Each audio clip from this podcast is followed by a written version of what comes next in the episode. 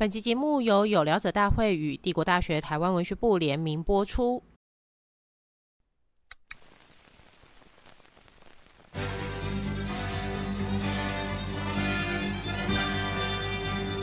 百年之前，我们有无力者大会对抗强权；百年之后，我们是有聊者大会见证时代。米娜桑开讲就趣味，进来这会听台湾的故事。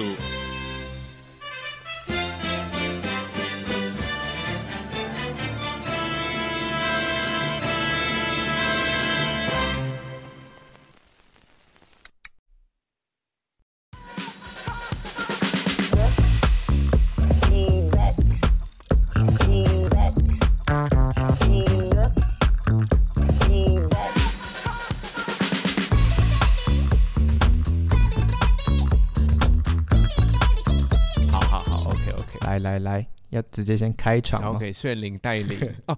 你现在收听的是啊，久违的 帝国大学台湾文学部。我们是两个来自台湾大学台湾文学研究所的，是我是文学文学硕士，我是多拉比梦，我是大雄炫灵。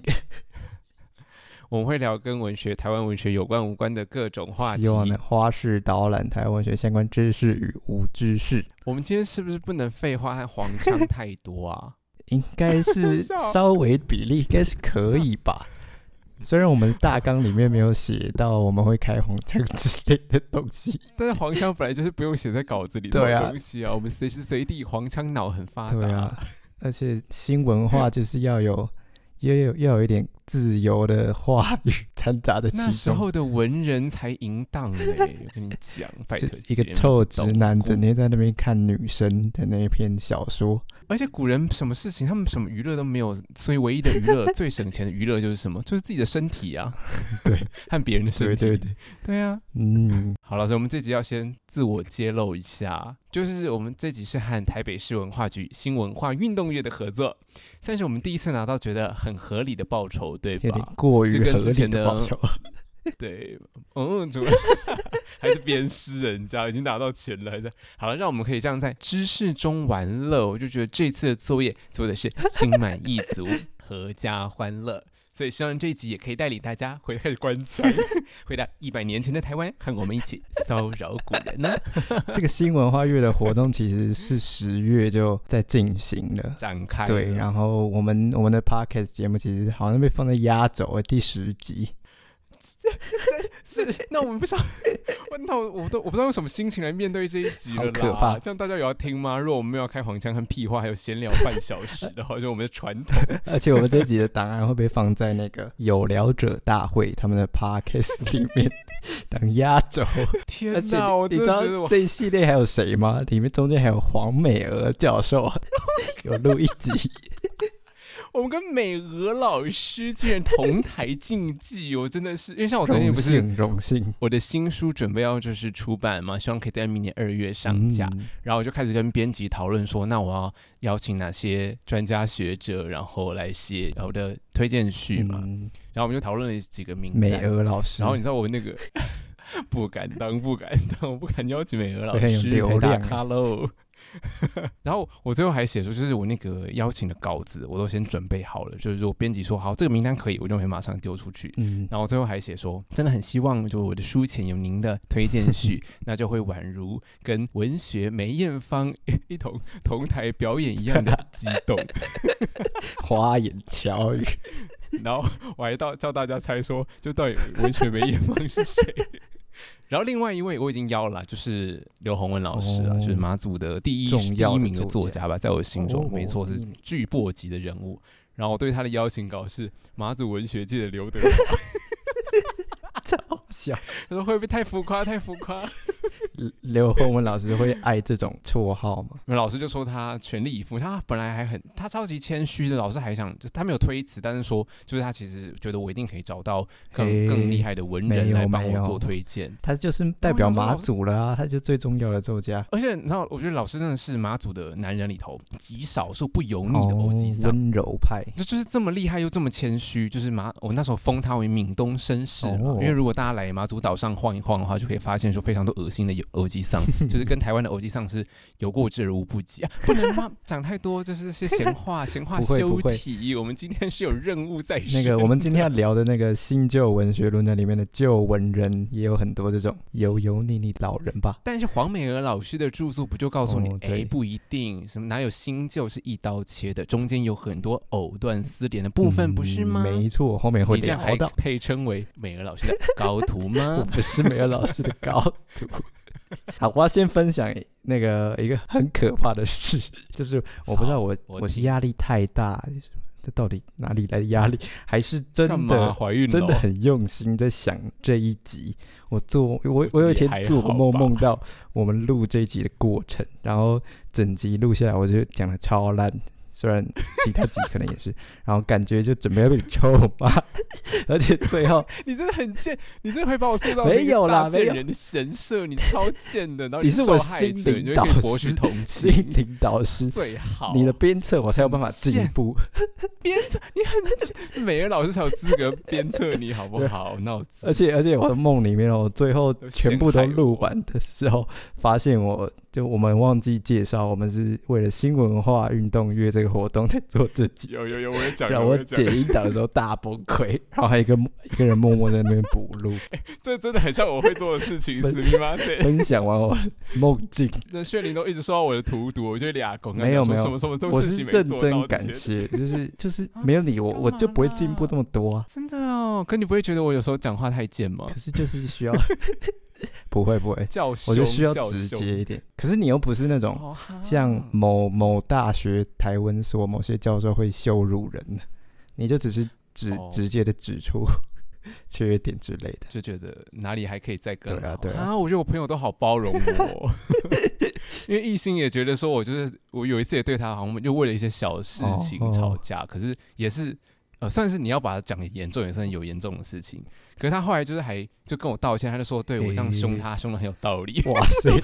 我其实我凶完别人之后，我都会觉得啊，有点 我这这次又太你知道太懊恼自己，完全不敢凶艺兴。哦，就可是那件事情啊，要怎么讲？反正我具体来讲啦，就是他就说，呃，隔天我们要收那个啊，就是回外婆家的那个夏日夏夜市集的时候，嗯嗯，我们在我外婆的故乡嘛，就是西莒岛的田澳村，然后办活动，然后隔天因为我们的呃。器材厂呃设备都是跟乡公所借的，嗯、所以我们要去搬那些桌椅还给乡公所。然后一心就说，呃，那男生明天早上几点就要一起去搬？哦、这个我有印象。那次你我忘记你在不在？你有说过这件事。然后我那时候。第一个俩公点是想说，就是我平常就已经昼伏夜出了，我早上我就很难起来了。你看最后一天就要结束了，你也不用让我睡晚一点。然后第二个想，我就是说，这这时候我又是男生哦。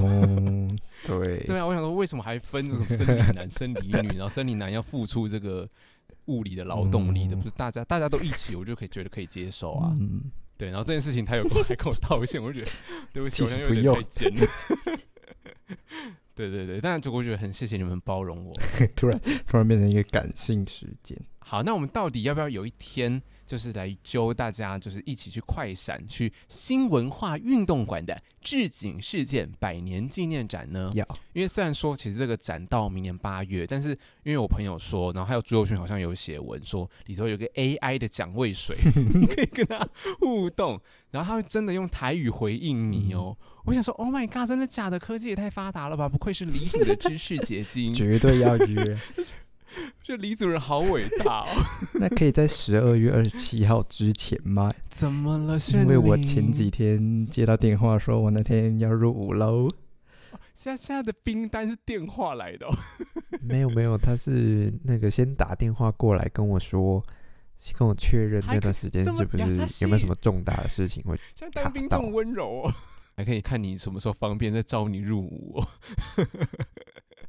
好，我们今天主题呢，就是在主要聚焦在台湾《民报》在新文化运动中扮演怎样的角色，然后我们会嗯呃算是介绍里面以张国军为主他的小说作品跟他的一些批评台湾文学界的一些文章。因为张国军其实那个年代的战神嘛，对不对？所以我们是以它为中心，然后环绕着它的，或是它的那个文化养分来一起聊，然后也会触及到它的新旧文学论战，就是它引发的新旧文学论战那个部分。嗯、那你以往认知的新文化运动指的是什么？就是你下一次听到这个词，你想到会是什么？那时候我听到台湾的新文化运动的时候，我有点反应不过来耶，因为真的的确听到呃讲到新文化运动，马上会想到的是中国那边的新文化运动，就是。呃，五四啦，然后德先生、赛先生，大概年代落在一九一五到一九一九年，没错。然后是上网查，我才发现说，哦，台湾有自己的新文化运动，大约在一九二零年代，尤其是一九二一年台湾文化协会成立之后，然后在台湾进行的各种文化启蒙活动，比方说去各地那个念读报会嘛，我记得，因为当时的人其实识字率不高。那最方便的的知识传播就是口语，那大家就一起来读报纸，知识分子念报纸给你听，就是当时的大众娱乐这样子。那跟我文学最相关的就应该就是白话文运动。那日本那边叫言文一致，中国叫我手写我口。那这两个词在台湾都很常听到。对，所以我我们这次要看的其实就是台湾的新文化运动之下，文学发生的变革在哪里发生，如何发生又。为什么发生？你好像在宣读自己的论文哦？你，你把我当美俄老师吗？好了，可以想象的是，其实台湾的新文化运动仍然是受到很强烈的来自中国的影响，只是我们面对的情况可能更复杂、更棘手，是因为台湾当时是在日本的统治底下，也还没有一个什么台湾民族，也没有掌握自己的国家机器嘛。那台湾自己的现代化又跟日本的殖民化纠缠在一起，当代的台派会不会质疑？说为什么台湾的新文化运动就是受到中国的影响啊？就是难道跟日本或是其他因素没有关系吗？嗯，今天要解剖的张我军，其实在这之中就扮演很重要的角色。他在最一开始挑起新旧文学论战的时候，开头说的就是为什么中国人都在革新，但台湾人却没有。哦，那时候的中国人对他来说是革新的哦。诶，对啊，其实。五四运动的他们的那个新文化运动对他来说算是进步，欸、就比起台湾人是进步的。的确，因为我觉得这样是不是可以说台湾人仍然是因为统呃笼罩在日本的殖民统治之下，所以如果我们要做这个现代性的现代化的革新的话，其实还要先经过日本再转手进来，会不会？哎、欸，可是如果我们是仍然是满清帝国或当时已经是中华民国的一省的话，当时已经是了嘛，已经中华民国了，对，一九一一年之后了，嗯、可能还是属于一个边陲。蛮有趣的，可能两种结果，历史上面的两种平行时空都还是会同同一个结果，就是会比较迟来的进入台湾。好，那除了你前面讲这些东西之外，其实当时的世界格局也很重要，因为其实当时呃二十世纪初是帝国开始瓦解的年代，然后民族主义和社会主义的两支思潮是非常强悍的。那民族主义可以用那个帝国瓦解，然后释放出民族嘛，一九一八年威尔逊的民族自决为代表。那社会主义当然就是一九一七年的俄国革命，是就是沙皇倒台，然后呃苏共上台，那苏俄时代开始。那这两支思潮一左一右拉出来光谱，其实就构成了往后日本殖民下的台湾知识人的光谱。那炫灵就有提出质疑说，为什么台湾这边也要用新文化运动？说哎，不直接叫大正维新哦，这是不是你提的？嗯，我觉得没错，我们前面在准备。互相聊天的时候，对，但是一查我就发现，哎、欸，大正维新日本那边已经有了，好像是一个跟宗教有关的事情。那政治上面呢，嗯、其实大政时代的呃民主叫就叫做大政 democracy，大政民主。而且大政民主这个时代的命名，其实不是当下他们就知道说，哦，活在一个大政民主期，不知道是战后才被命名的。就就像可能现在民国不知道一一二年哦，那可能要五十年之后，我们才有人命名说，哦，我们这一代人活在 I don't know 台湾民主倒退期。蓝白合不合棋？哇，又是蓝白合的问题。今天今天结果到底怎么样？我是不是不应该聊这个？到底在干嘛？为什么还直播？哦，今天录音的时候刚好是那个啦，就是几个蓝白大咖坐在一起，在那个什么什么？对，明天是最后一天登记的。对，二十四号就我不懂啊，这些人到底在干嘛？搞不懂。嗯，刚刚那个很大的原因，可能就在于台湾的新文化运动脉络，最主要还是从中国而来。嗯，是。当时的台湾人不会觉得自己是日本人，自然就不会去用“大正”这个词吧。我自己是很爱大正，杨大正，另外一个大正，对，另外一个大正。然后讽刺的是，我们当代的台湾人却要用这个。台湾新文化运动这个东西，去建立有别于现在那个共产中国不同的历史脉络，这什么意思啊？因为新文化运动这个词，如果是从中国来的话，那我们又如何建立有别于共产中国的脉络呢？对啊，这就是一个很有点矛盾的地方。这明明过去跟台湾跟中国这么紧密，但是我们当代想要追求台湾独立的呢这些人，却还是要用这这样的东西。对，所以我觉得这个命名，我一开始听到的确是觉得蛮有趣的。为什么好像用了一个会让我们直接联想到课本上里头那个德先生、蔡先生胡适那个年代的事情，这样子。嗯，然后今天要讲的那个新旧文学论战，大部分发生的场域就是在台湾《民报》，它是当时候唯一一个台湾人可以发声的管道。同时期的有就是《台湾日日新报》。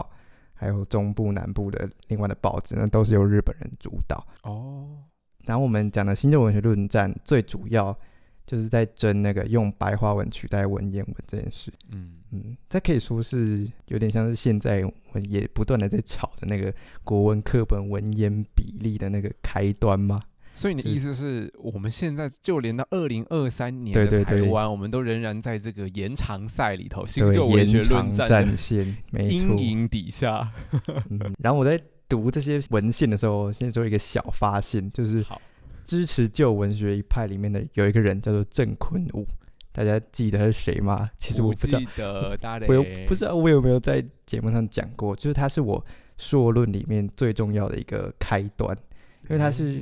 他的有一篇作品叫做《火星探险奇闻》之类的，就是他是日治时期被唯一就是找到唯一一篇科幻小说。哎，一九多少年啊？你记得吗？好像是三零年代，因为他的、哦、他的年代没有非常的确切，他的写作的时间没有没非常。他的文体是什么？文体就是有点半文言，半文言半。白话哦，好有趣哦。对，蛮特别的。然后它就是名义上台湾第一篇科幻小说，哦、同时也是第一篇写到火星和外星人的作品。哦，那时候对有有火星了。对对对对对。然后这篇小说的前半段，他就是那个角色在火星探险，然后他塑造一个很特别，他那个火星上面是有点像老庄思想那种理想国，但是又有桃花源这样，真是星球版的。对对，又有很多那种。科幻物品，心灵扫描机之类的，好好 玩哦，很有趣，很有趣。等一下，他该不会最后又在给我教中教校吧？你知道台湾文学很爱这样子。哎，好像没有，没有，没有，没有这么。太棒了哦！我觉得他是有前有前卫的那种科幻感。我不想要再被 被鞭策了。然后他后半段呢，是回到地球之后，然后因为一些科技还有利益上面的关系，就变后面就变成侦探小说，就有人被杀掉怎样之类的。就我就觉得这篇小说其实很有趣。哎、欸，它是长篇吗？它是连载吗？还是？呃，我觉得算不算长，算算中篇吧，中篇再短一点。哦、然后最有趣的是，这次发现他他这个郑坤武其实他是拥护旧文学的作家，也就是说呢，新文学派的那个张我军从中国那边带来改革的力量，然后对抗一个更汉族传统、更具中国性的郑坤武。然后台湾在那时候仿佛。只是中国的地方，中国的支流，而不具有完整的民族意识。但可是战神我军也不见得没有中国性啊。等下不就要讨论说他其实是很主张使用中国白话文的吗？嗯对对对对，我的意思是，嗯，他他们两个其实都蛮中国的，蛮中国的，两个中国在竞争，对 对对。哎，他们有竞争吗？有有吗？有，应该算吧。就是新旧文学那个对立，其实哦，所以昆武不管有没有直接的冲，对对对，他叫旧文学派的，嗯，对。但是呢，我在我的论文里面却要用这个郑坤武的台湾的第一篇科幻小说来取代那个后来五六零呃六零年代之后张系国。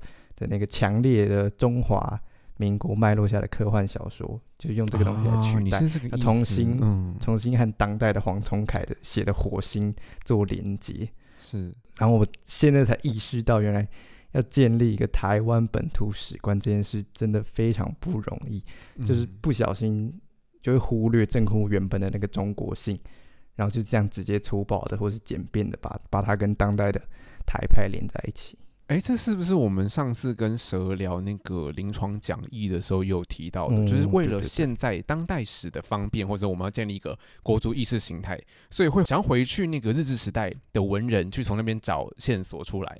可是我们就会刻意的剔除掉他身上可能跟中国旧传统，或者跟中国有相关的元素。是下一集会聊到，我们这一集播放了，下一集就会播。对对对对对。哦对对对对对，所以然后对啊，哎、嗯，那所以我想问的是，为什么不能直接把张系国算成台湾人？还是说他不够前面？我们应该算到第一篇？你的意思是这样子？嗯，对，通对，通第一篇，而且他就是会比较希望从日治时期那个脉络拉下来，然后张系国的作品就非常的中华民国史观。对，那这样张系国他是中华民国史观，可是你说郑坤武他也没有不中国啊，所以是战后的中国不行，那战前的中国就可以。对对对对对，我就觉得这个是最矛盾、最尴尬的地方。嗯，我觉得如果这样谈论台湾，好像反而简化了一些东西。对对。嗯嗯然后另一方面，我觉得很神奇的是，为什么拥护旧文学的人可以写这么前卫的东西？对啊，然后小说其实有点文白夹杂的感觉，所以那个问题应该是那个时候旧文学派就是也在摸索出路，就在转型的感觉。对，所以我也会想说，真正的问题会不会可能不是作家在用中国白话文，或是台语文，还是古文这问这个问题？其实应该是思想或者是选材上面。就是更核心东西没办法革新吧？你的意思就是不是语言文体的问题，而是我用我写什么东西，就是我里头到底内容要写的，我也可以用文言文写一个很新潮的，可以歌颂电脑。对啊，对啊。其实我也一直有听过一个说法，就是如果不用新语言，有办法描述新感觉吗？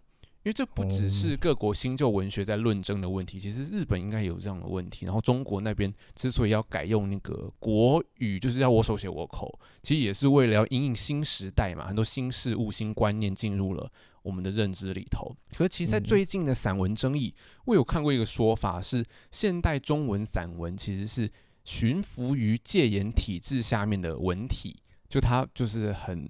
很乖巧嘛，很乖顺。嗯嗯。那其实，在解严之后，这样的文体反而应该要被改革，甚至要扫进历史的垃圾堆。我看过这种算是 radical 的说法吗？是有可能有关。可是我自己就是在读郑坤文的东西的时候，我会我会觉得很好看，甚至比很多新闻学作家后来写的那些很写实的东西好看。明朝像是没有这么当代，我的时候日治时期，嗯，吕赫若啊，张文环编编一些。过时的作家，你觉得会不会就是因为他们写了那个，就是郑坤武的题材太引号主流了，所以反而被学院派放逐？我就要读那个你认同的挣扎，或者是那个社会的现况。对，蛮有可能，就他很靠近大众小说那种感觉，就像就像我们可爱的仇人那种东西哦，也是很后来才被挖出来谈。徐坤。什么忘记了？就像学院里头不太谈，嗯，其实到那个谁琼瑶，也就是很很后来才被拿出来谈，对，也很少人去认真的谈。但是我觉得其实这些作品都是有可观之处的。嗯，我们就发现另外一个问题，就是张我军他就是有引介了很多鲁迅的文章，对对，对，好奇为什么？为什么他要特别选鲁迅的文章？中国文豪为什么要选鲁迅这样子？然后他用的那个五四运动革新精神又是怎么影响台湾的？好，首先我们又要来厘清一波了，就是当时其实日本殖民底下的台湾文化人、台湾知识分子，对当时的中国，当时的中国还不是中华人民共和国，而是中华民国在大陆哦。好，对当时的中国其实不是像我们今天对中国的厌恶哦。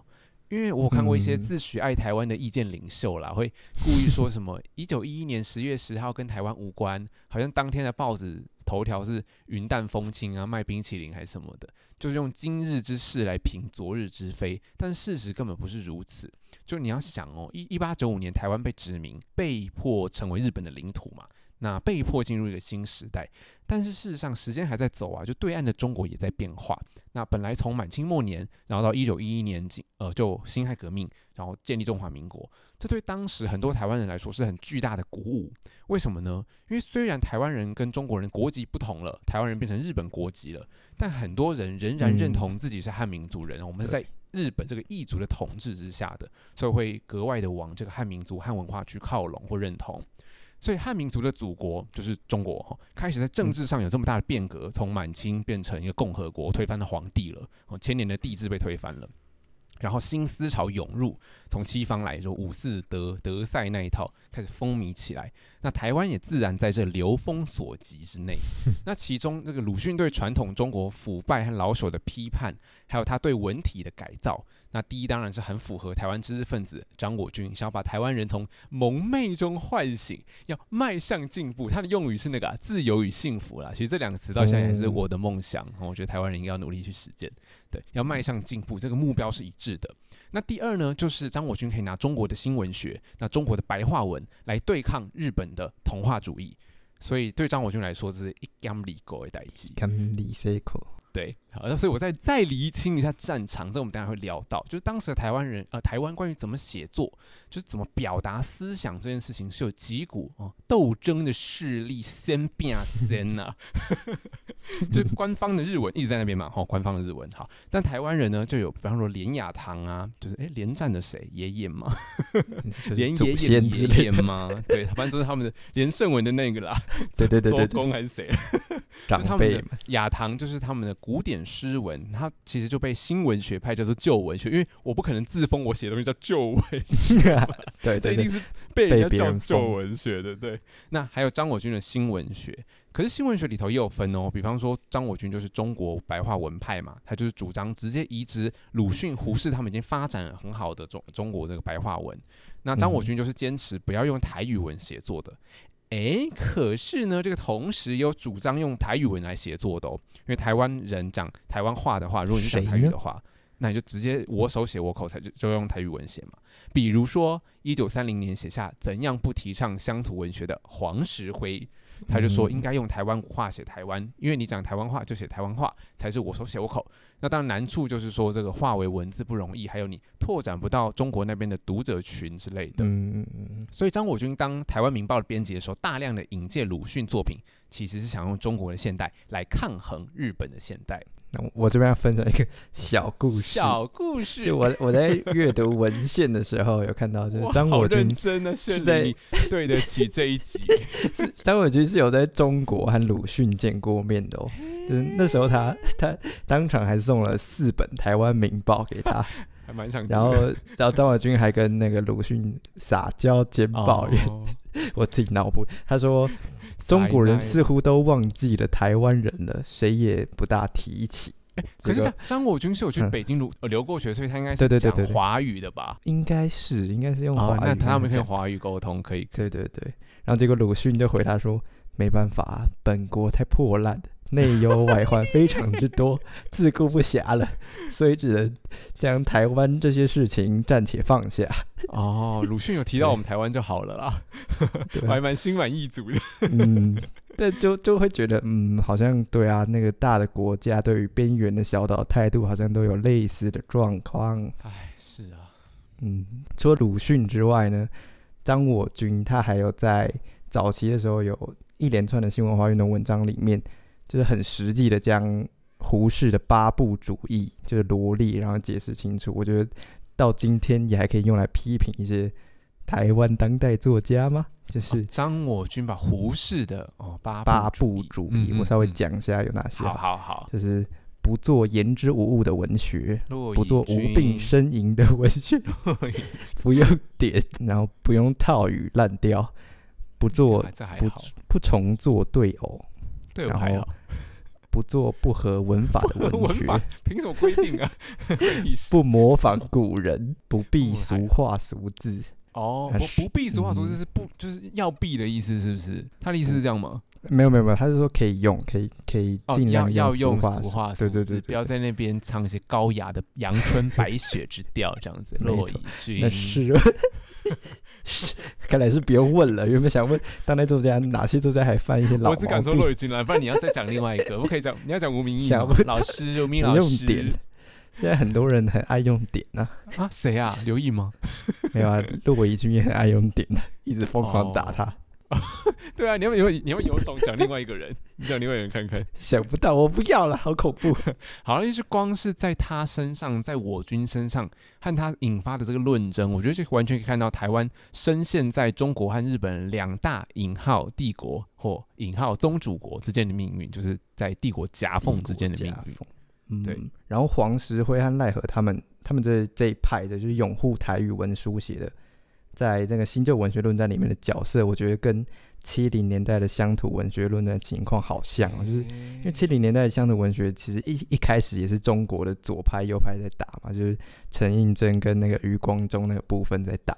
然后后面那个本土叶石涛才后来才出现，就跟那个。可是黄石辉和奈何他们这个小猪，他们在看的不是小猪了，就是那小小一小猪植物的那个萌芽的那个 那个状态。你说他们两个看到的在打架的两个大仙是谁？先变亚仙的是谁和谁？前面中国白话文还有谁？呃，中国白话文跟那个诶，刚刚那个连雅堂哦，新旧文学，对对对，就是前面那两个。对耶。就本土的东西后面才冒出来，哦、还是因为本土的东西其实是被当代建构起来的？就那时候说不定也跟七零年代的叶石涛一样，根本就没有人要理他，没有人鸟他。哦、对对对，有可能就是因为当代的台湾文学这个系统给救济出来的。嗯，然后呢，就有稍微整理出那个，就是那个新旧文学论战，它就是被分成刚刚说的三派，就是张我军的中国，大概画一下概念图。张然后黄石辉的台语文跟林雅堂的旧文学，然后我们接下来就要开始呈现他们怎么吵架的部分。好的，我会认为一九二零到大约一九二六年的新旧文学论战，和从一九三零年开始的台湾话文论战，可能在概念上分开来分开，因为两个时代吵的标的不太一样嘛。不过呢，依据朱佑勋的新书《他们互相伤害的时候》，台湾文学百年论战，就台湾学呃台湾文学史上的论战，本来就是一直未完待续，就像没吵完、没处理完的，到下一轮又会再战一波这样、嗯。就像十年前那个散文的论战，延续到前几周的潘柏林。我觉得是，我觉得是，对啊。从十年前的哎那个啥杨邦尼嘛，然后到十年后的潘柏林，嗯、对吧、啊？其实问题是一样的。好，所以虽然新旧文学和台湾话文在性质上的确有不同，但也很难完全的切分它了，因为核心其实是一致的，就是呢，我们该写什么，就是该写台湾了吧，该写让台湾读得懂的东西了吧，还有该怎么写，就是该用你说话的声音，诶，其实多半多半是我们思考的时候的心内音，也就是我们最熟悉的语言来写了吧，那最终都是通往让大众有知而能够启蒙和反抗。嗯，所以那时候台湾话文那个论战。一开始也有被称作那个乡土文学论战，嗯，对，就是就被文学史说是第一次的乡土文学论战，然后对比那个七零年代后面那一次。哎、欸，那七零年代那一次是第几次啊？我觉得是第二次吧。嗯，是吗？中间不是还有一次乔富刊算吗？欸、我忘了耶，那个我有点不确定。完蛋了，反正类似的论战就一直卷土重来了。嗯，对对对，对，然后让大众有知而能够喜欢反抗，也是台湾文化协会的核心。对对对，好，那有一种说法是呢，是一九二三年叫置景事件的发生，促使张我军就觉得不打倒旧文学不行。不然他以前受的文训练，其实很多当时的文人的训练，其实都是旧学出身的，读私塾的。对，那张国军自己也写过古典诗，你不要以为他是中国 中国白话文的这个大将嘛，他其实也写过古典诗，也发表过，像是寄怀台湾议会请愿诸公，就里头的用语啊，还有情感，什么故国河山还是很古典。哎，对，这就是呼应我前面讲的，就是会不会是你怎么写，其实就框限了你怎么表达情感。哦，像对对对对对，就是如果你在诗里头放进，因为它有。传统嘛，如果你在诗里头放进那些很时事的东西，就会有点奇怪哦。比方说，如果你说“匹夫共有兴亡者”，哦，这就是张我军的那个诗嘛，啊，觉得还可以。嗯、但是如果你说“消除有幸排专制，建设无才愧共和”，会就有点嗯，蛮，只是他是另外一首诗叫《咏时事》，很不像那个。对，但是当然也可能是很新颖，我不知道对当时的那个读者的接受程度怎么样，所以觉得哎，新的东西。也是很有冲击性，嗯、也觉得很很新鲜。不知道张我军那时候学这种古典的东西，好像是在工作期间，然后利用假日去找私塾老师教他。这么认真？对啊，超神超神奇。然后后面学完就回去去北京一趟之后又回来打自己。哦，对，他是去留中的，因为当时是台湾日本人嘛，去留中的，好有趣哦。哎，其实我有想过，如果今天中国没有被赤化的话，然后台湾，哎，这样台湾会是？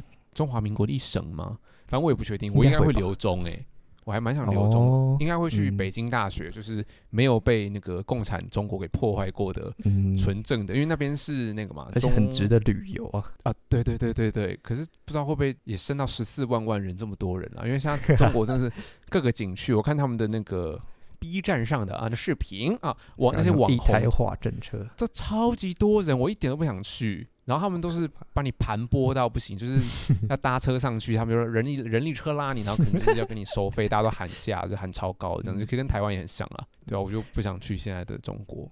讲到古典诗，跟大家分享，就是现在的中文系，台湾的中文系还是有课程会要大家练习写古典诗哦。他要强迫押韵之外，还要用一些。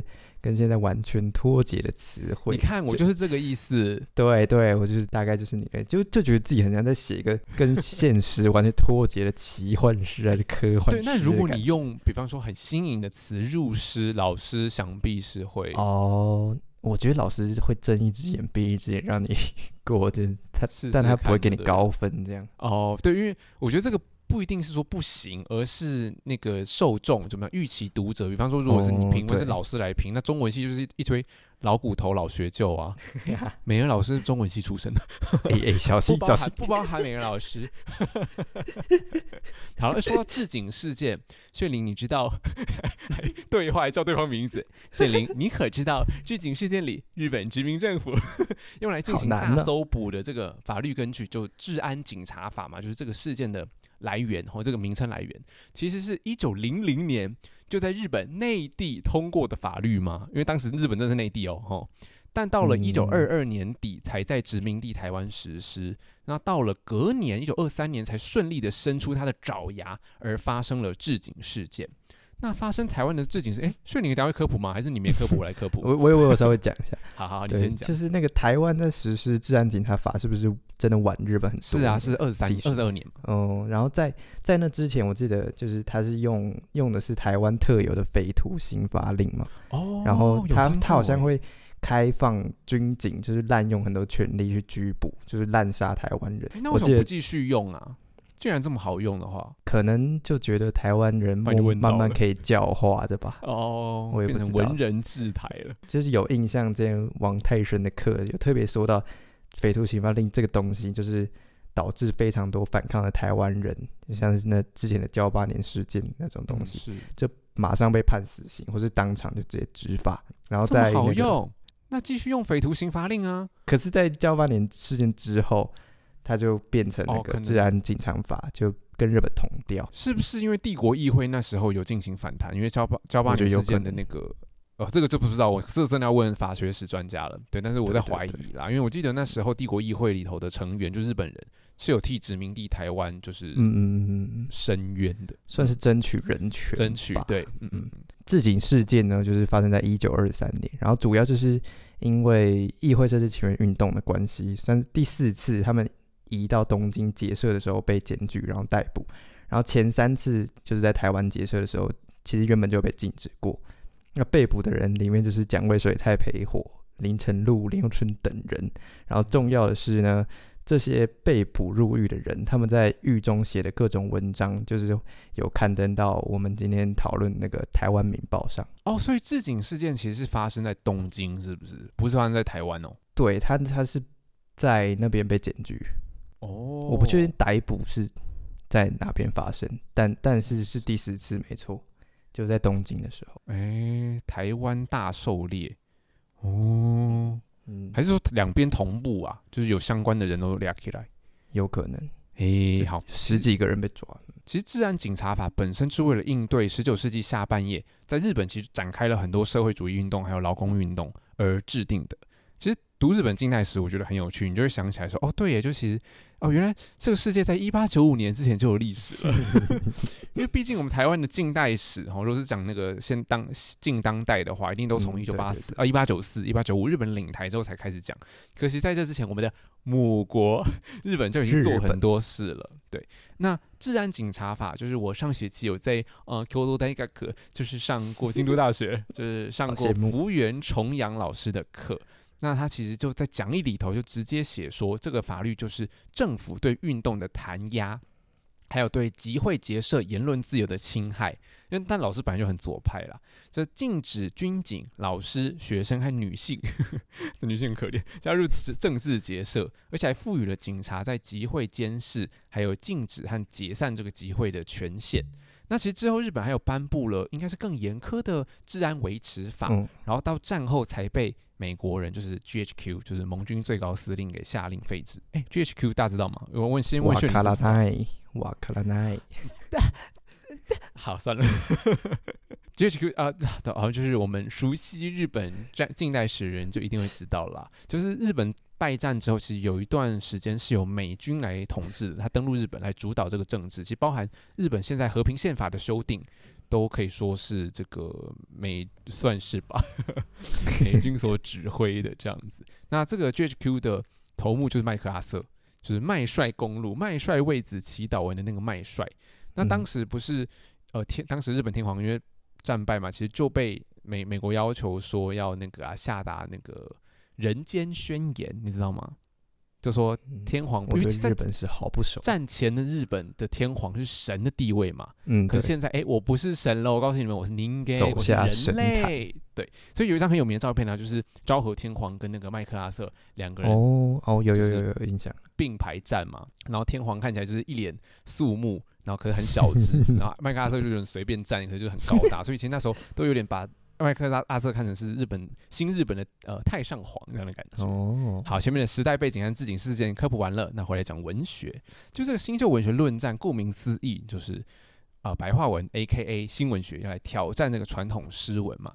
那论战的代表作呢，就是张我军战神我军一九二四年的致台湾青年一封信。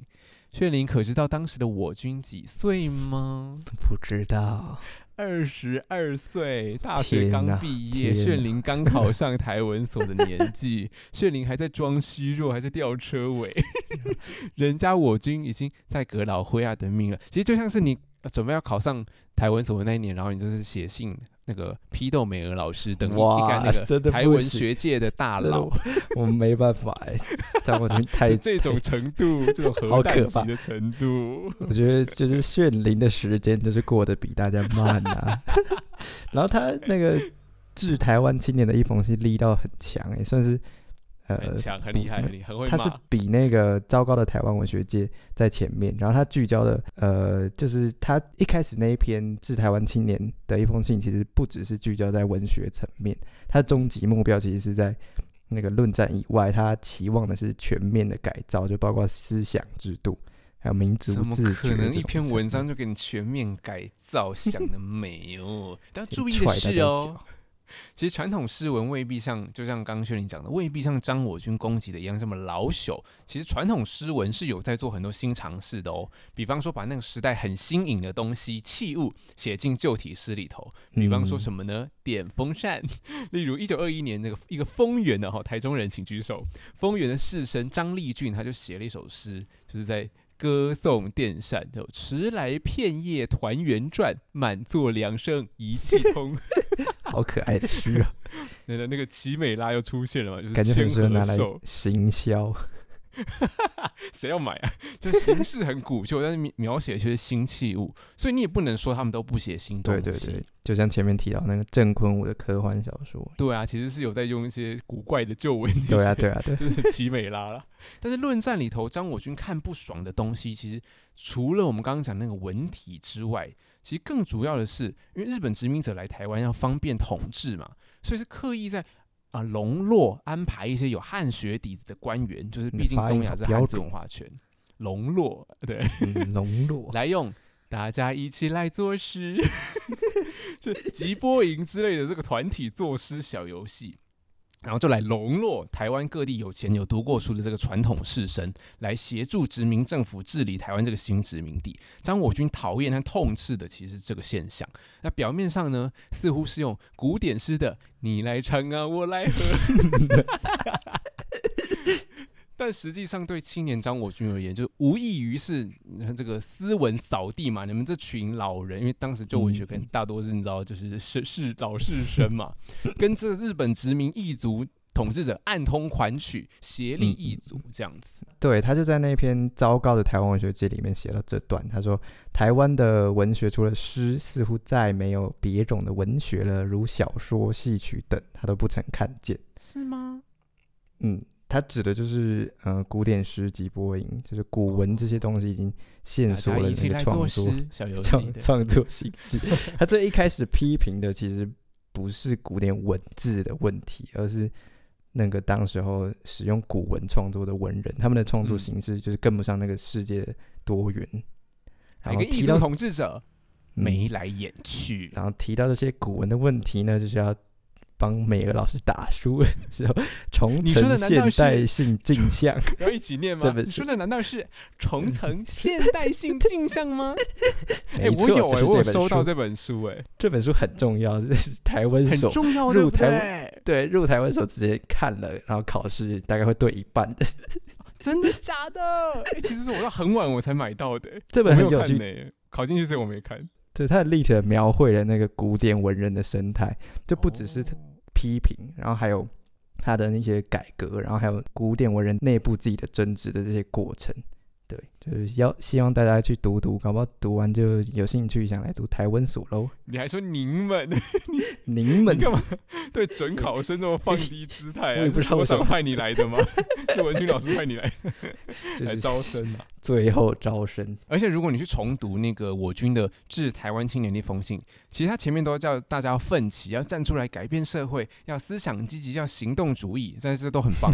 就最后突然话锋一转，开始骂起臭老人。哎，他骂街的内容超好笑的，他就说他们这些老人就每日只知道做些似是而非的诗，来做诗韵和解的奴隶，就是你那个要符合那个韵韵文的规律嘛，或讲什么八股文章替先人保存臭味，不思改革，只在粪堆里滚来滚去，滚到百年千年也只是滚得一身臭粪，超会骂，想出出风头，竟然自称诗翁诗伯，闹个不休。太会骂，太好笑。然后他到下一篇就糟糕了，台湾文学界这一篇，他一开始又在酸，遍地都是诗翁诗伯，他超讨厌诗翁诗诗翁诗伯，我以后要叫别人诗翁诗伯。你很多写新诗的人，我真的读不懂，有些是 就嘲笑他是诗翁诗伯，超坏，很贱。那既然他骂的骂别人骂这么凶，那他自己的创作怎么样呢？他的小说创作对。那因为我们这是翁小说博嘛，我们这次读了他两篇比较重要的，就是《买彩票》和《诱惑》这两篇小说。你会怎么评价他这两篇小说呢？我还在想说要叫谁论文翁、论文博、论文论文博，是嗯学长之类的。好啦，就是《诱惑》这篇小说是什么色胚子直男心事吗？因为他应该是在北京的茶坊里头吧。因为我本来还以自动张冠李戴成那个台湾的吃茶店，就直到后来看见“袁大头”这三个字，炫灵可知道这是什么东西吗？我读的时候都没注意到这三，没注意到这三个字。你你是不是你是历史是不是袁世凯？袁世凯哎，对，袁世凯可是的什么钱呢？钱吧？啊，对对对对，是当时民国初年的银元啦。哦。所以那个流通应该不会在台湾流通的，所以应该可以证明是在中国。然后他在里头就一直盼望着那个时髦女性出现，然后两个时髦女后面跟着一个男的，他也不爽哦，就关他屁事啊，他还要谁谁聊？对呀、啊。而且还因为要跟正妹打牌，就输掉了好几大块钱。超逊。所以看的时候就觉得叙事者就是一个鸡鸡一直硬着的人在东奔西跑，哎，然后把钱花光之后还忘了养家的责任。其实这样说起来是蛮可爱，就是有一个小意男这样子的话。因为张我军写这篇诱惑的时候二十六岁，然后买彩票那一篇是二十四岁，正是鸡鸡正硬的时候。我现在到底会这样讲，会导致我被扣钱呢、啊？可是因为大家都有鸡鸡啊，应该就是都有经历过这一段。至少是生理男，就是会，如果你是异性恋的话，就是会有这段时候，我觉得写的很好，很合理啊。然后买彩票这一篇就是一个穷男子在谈恋爱，才跑去是想哦，他在谈了，对不对？然后想要跑去买彩票，开始赌赌看，说会不会 一招致富嘛？对、啊，母题都很像，就是跟女性啊，然后跟钱都很有关系。他被一些同同学诱惑，还是还是同事 同学吧？因为他两篇都有提到，就是叫八大胡同这个地方，它其实就是青楼妓馆群聚的地方，它甚至有维基条目，就、嗯、是八大胡同。哎，还有我就很想去，就很想感觉抱人睡觉很爽哎。年轻的张国军真的很色。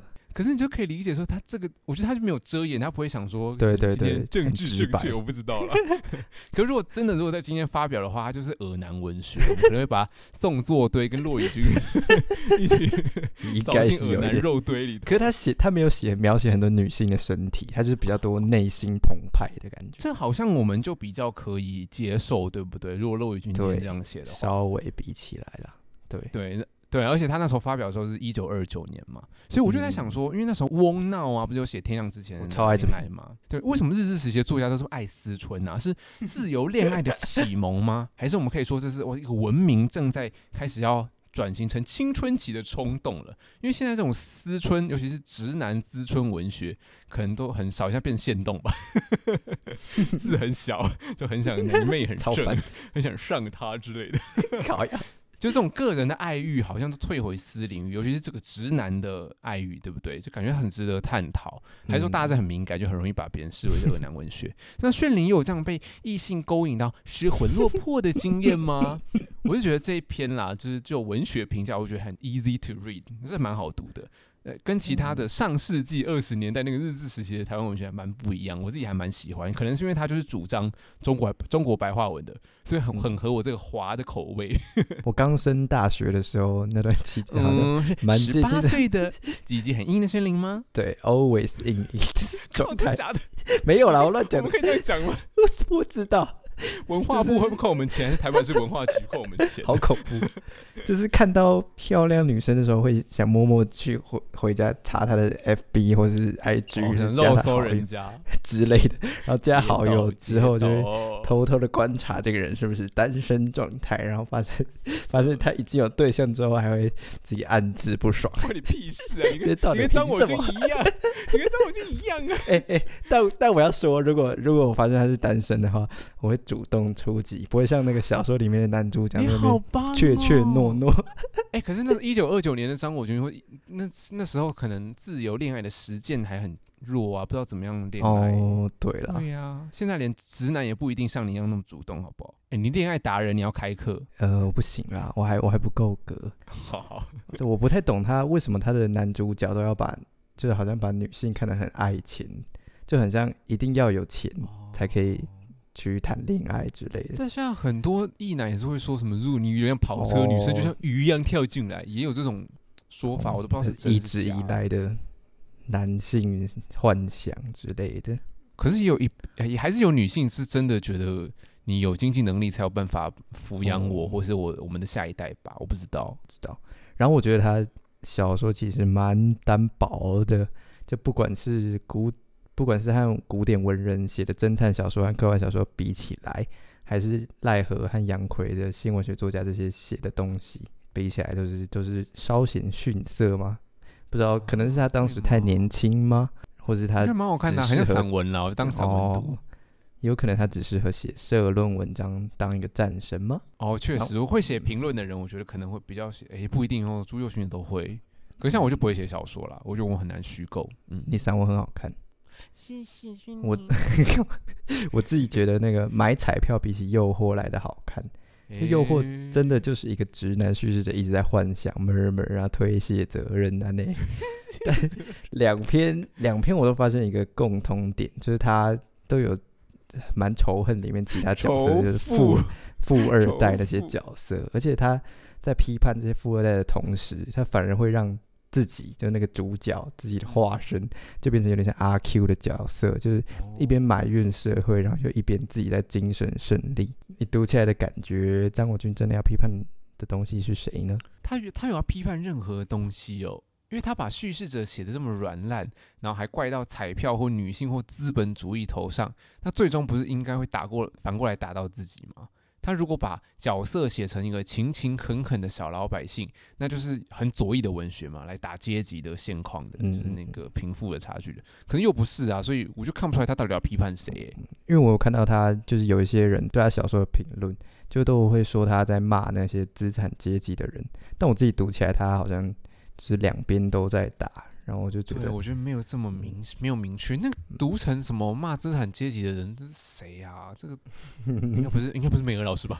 不是，不是，不是。我想说，这个文学评论要再加油，因为我觉得你是我我们下一集要播的那个，我们一起读那个一九二零年代的呃蛇先生也好啊，然后都觉得其实那个文学是有种暧昧性的，你知道他到底要批判的是。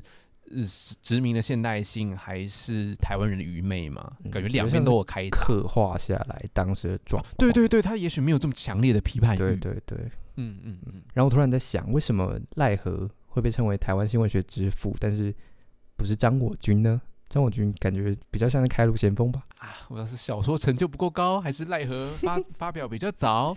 还是你给那篇就是苦闷的经验，张我军集序这篇里头有提到说，赖和是台湾话文的代表，但张我军是喝过北京墨水的中国白话文，哦、所以语文上的区隔，对，会不会因为跟中国不够明显，所以说难以被用来在文学上面打造出台湾性？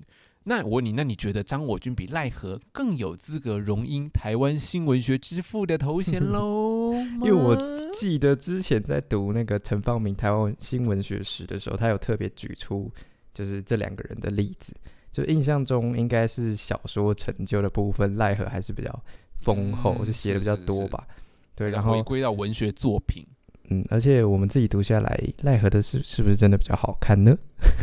啊，有吗？哦、啊，我觉得，我觉得赖和的文体可能还是跟我那个现在习惯的华的文体差太多，因为他放了很多台湾的语言进去嘛。嗯，对啊，所以我就读他赖和的时候，就觉得哇，有点累累的。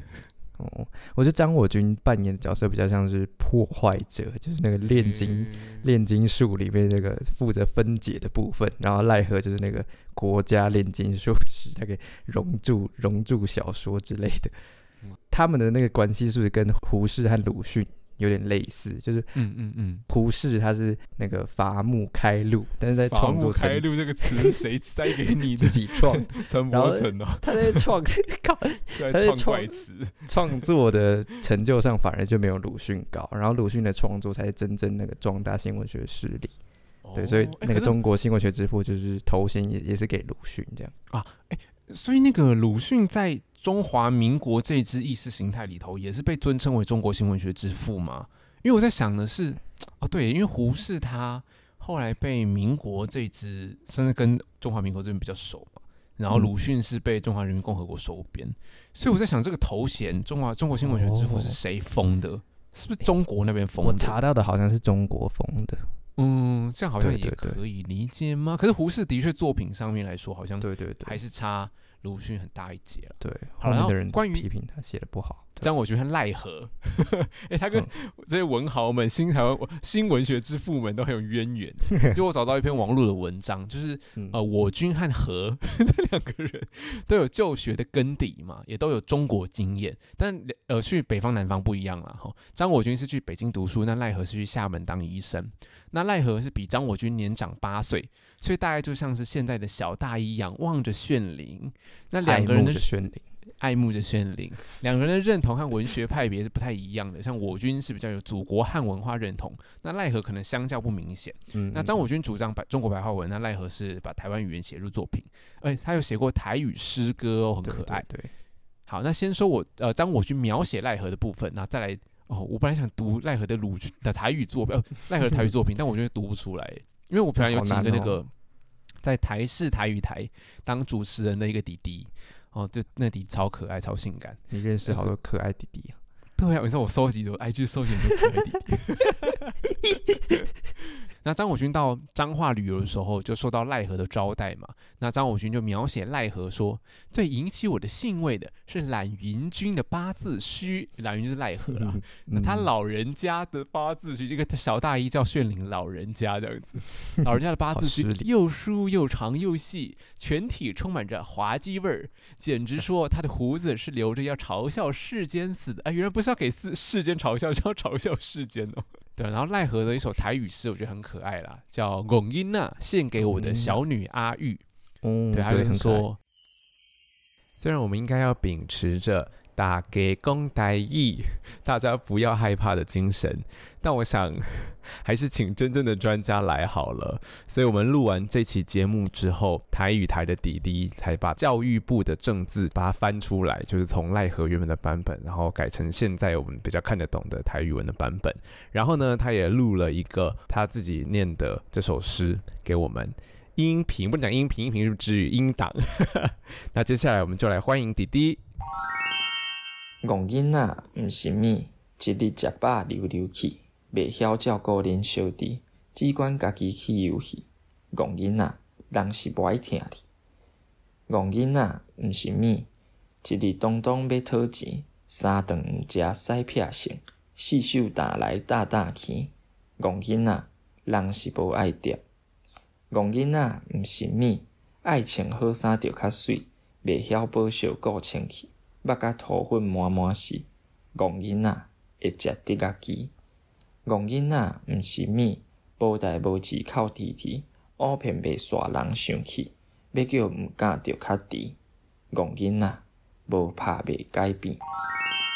我觉得比张我军写的那一篇情诗来的好看。沉沦吗？还是什么沉？你说什么乱都之恋哦？哦、呃，对，里面应该有收录。对，好了，回来讲张我军集序，就是他有，他里头有分出殖民时代台湾的三种语言流语文流派嘛？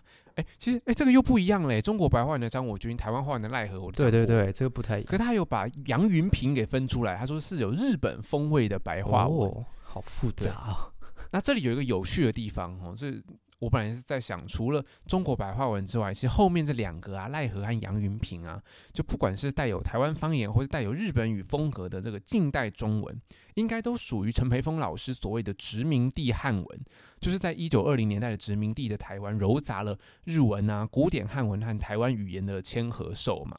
不过呢，最有意思的是，张我军声称自己写的是中国白话文嘛，我刚刚已经提过很多次。但其实呢，这个说法也受到当时台湾人的抨击，知识分子的抨击。他们说你用这个开崔啊、多和啊、万年笔，这哪是中文，根本就是日文哦！你少在那边以中国白话文自诩。然后陈培峰老师也指出说，张我军虽然笔下这个中国白话文误用了和制汉语，就是呃日本风的中文吧的这个状况比较少，但是呢，文章的结构或遣词用字，其实是还是掺杂了台语的语法，比如说。实在我们日常所用的话，或者是台湾话有没有文字来表现？这其实台湾，尤其后面这一句，其实台湾人看起来很自然，但其实是台语的语法。嗯、所以根本上呢，即使是张我军在台湾鼓吹的中国所谓的中国白话文，其实也是殖民地汉文的一部分。哦，是你不是殖民地的人，你根本写不出来这种 中国白话文引号。哈，你就是等于说，你再怎么想装字正腔圆，都隐瞒不了你那一口台湾口音，就是南部的口音、北部的口音，没尴尬啦。我在读一些就是其他他写张国军论述的文章的时候，就默默发现张国军对台语文写作这件事，其实好像没有。那么强烈的反对，他拒绝使用的原因，其中一个是他认为台语文呃就是原本没有字，然后如果能完整建立起来，字啦，对，如果能完整建立起来那个文字系统的话，它其实是感觉是可以接受的。然后它应该要降生在现代的台湾呢？对，有点像现在其实我们有教育部有那个标准用字，嗯嗯，就是阶段顺序的问题。就是他觉得应该要先让大家熟悉那个中国白话文，然后后面再建立台湾自己的语言，这样也是也是，毕竟那时候大部分人不会读字嘛。嗯，对。然后他拒绝使用的另外一个原因是他觉得台湾文学乃是中国文学的一支流，就是我们前面一直提到台湾新文化运动和中国新文化运动密不可分的那样的状况。然后当时的文人一直想要用大中国来来对抗日本的那样的状态，然后我觉得。最有趣的是，记得还有谁也说过台湾文学乃是中国文学的一支流这样的概念吗？PC Home 的老板，PC Home 老板是谁啊？陈映真。PC Home 老板是那个谁啊？谁啊？呃，张宏志啊，张宏志不是有说那个 伯承很讨厌边疆文学？呃，为什么啊？我也不知道啊，反正他一直说他边疆文学论呢。哦，哎，哦，所以他那时候跟陈映真是同一派的。哎，是吗？没有，他这只是只是。呃，在某一段帮人家写序的时候里头有提到吧，说也许我们这几十年来的文学以后都只能被视为是中国文学的一末流，就是一支边疆文学罢了。啊，你不知道他这说法吗？一九八一年呢、啊。哦，江宏志 在那应该是差不多的时间。两种文学心灵上面，他说有时候我很忧心，我们这三十年来的文学努力会不会成为一种浪费？如果三百年后有人在中国文学史的末章要用一百字来写这三十年我们，他会说会不会？那他说小说家东年曾经对我说，这一切在将来都只能算是。边疆文学，哦，就还是以中国为中心，嗯、跟陈映真那个讲法很像。陈映真也说台湾的那个就是地方文学之类的，但因为陈映真是认真的把台湾当成中国一部分，但詹宏志他们只是担心说以后，哦、因为毕竟当时的台湾还是声称自己中国嘛，那不管是被哪一个中国统，他们就到台湾就会变成一个边疆啊，嗯、他们是担心这件事情。嗯、然后陈映真那时候讲这句话，差不多是就是。那个张国军那段时间五六十年之后，他就是陈映真在跟叶石涛吵架的时候说的。最好笑的是，就是叶石涛他曾经赞扬过张国军，他反抗日本人很很有气魄，就默默觉得很矛盾呢，就是又赞扬赞扬张国军那个反抗日本人，但是他张国军跟陈映真他们的又觉得台湾文学都是中国文学的一部分，就默默觉得大家很矛盾，真的是一个奇美拉国度。哎，那如果我们现在如果渐渐的收尾，可以吗？可以啊，可以啊，可以。我们最后有要帮新文化运动纪念馆和置景百年特展再打一次广告吗？要哟，置景百年特展就是在那个新文化运动新文化运动纪念馆，对对对对对，就在大道城附近，所以我们就要要约十二月的某一天，嗯。然后大家一起去吗？的意思是二十七号之前的某一、嗯、某一个。哎，我记得我那时候好像有定还不错时间呢，好像就是也是在一个礼拜六，是二十七号最后之前那个礼拜六啊，二二三号是十二月二三之类的，还是到时候我们再看，哦、大家随时锁定我们的线动和文章。然后我们自己一波对 Podcast，大家也可以去那个有聊者大会去听一下美娥老师以及其他参与就是聊这些新文化运动的主题的大家的内容。好，那我最后想提一嘴别的事儿，就是木木最近有隔海提供，就是哎，大家知道木木吗？就是如果你有听前几集的话，他是一个中国人，然后现在在日本读书这样子。然后我跟他在京都认识的，然后他就有隔海推荐一本他在读的书，叫做什么呢？有请炫灵。台湾那小那里字母，东阿甲近代是什么？No 阿波利亚，对，看得懂吗？看不懂。台湾台湾民族主义啦，东亚现代的难题，阿波利亚难题吧？对，他就提到说，这本书就提到说，世界各地的民族主义多半是起源于殖民时代和殖民者的对抗嘛。呃，并且在日后就是会用殖民者帮你画了疆界而确定下来，就是这个民族主义的范畴。那作者认为台湾也是如此，对啊，我们其实我觉得当代的台湾呃民族主义其实不断回到日本殖民时代去寻找或是标榜那个合法性嘛。那这个疆界也是随着殖民者当时整晚拿走的这个范围而画的。比方说蓝屿和绿岛就必须要被绑定个绑定台湾。那我跟木木说，哎、欸，我在台湾真的是当局者迷。因为的确，大家政界啊、学界很积极在建构这个台湾主体性，但确实很少后设的 就把这个 nationalism 就是 nationalism 当成对象来看待，去看说它怎么被当时的殖民时代给行构，就大家会很。呃，讲说是因为战后的中华民国的统治，那我们要反对这个统治，但其实没有意识到，其实我们不断在往前去那个日治时代找寻资源，或是被他所形塑，对、啊、然后我们跨海非同步研究联盟，还记得吗？我们这个组织，我和我和母母，就我们每两个礼拜会一起在线上讨论我们最近看看了什么书，这样子，好吧，然后还在继续进行啦。然后他论文也还在写，所以如果呢，这有这方面知识的新的进度，这个报告我再跟大家就是提供。然后我就很纳闷说，哎，为什么这本书没有中译本？不知道是不是就击中了什么台湾就是一些软肋之类的？交给您来翻译啦。下一步先没有关系，我先把我自己的书给出掉啊，谢谢。准备大家可以猜一下说，二月二月准备参加国际书展。希望如此，我希望可以邀请到一个非常知名的台湾文学的 podcast，就是帝国大学台湾文学部的主持人炫灵哥可以到场去跟我对谈。那我不确定，因为连推荐序就是编辑都提醒说，当然是要能够有那个流量啦，销量是最好的。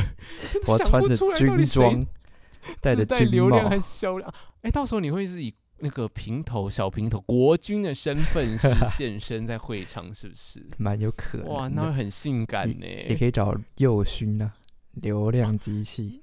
就其实编辑有讨论过了哦，但是我想跟佑勋老师对谈会不会太紧张，尿都窜出来？你可以的。好啦，对啊，所以呢，就是哎，大家可以猜一下，说我的那个推荐序是邀请邀请谁来写？另外一位，好，好啦，交给炫灵，大家身体健康，万事如意。帝国大学台湾文学部 下课喽。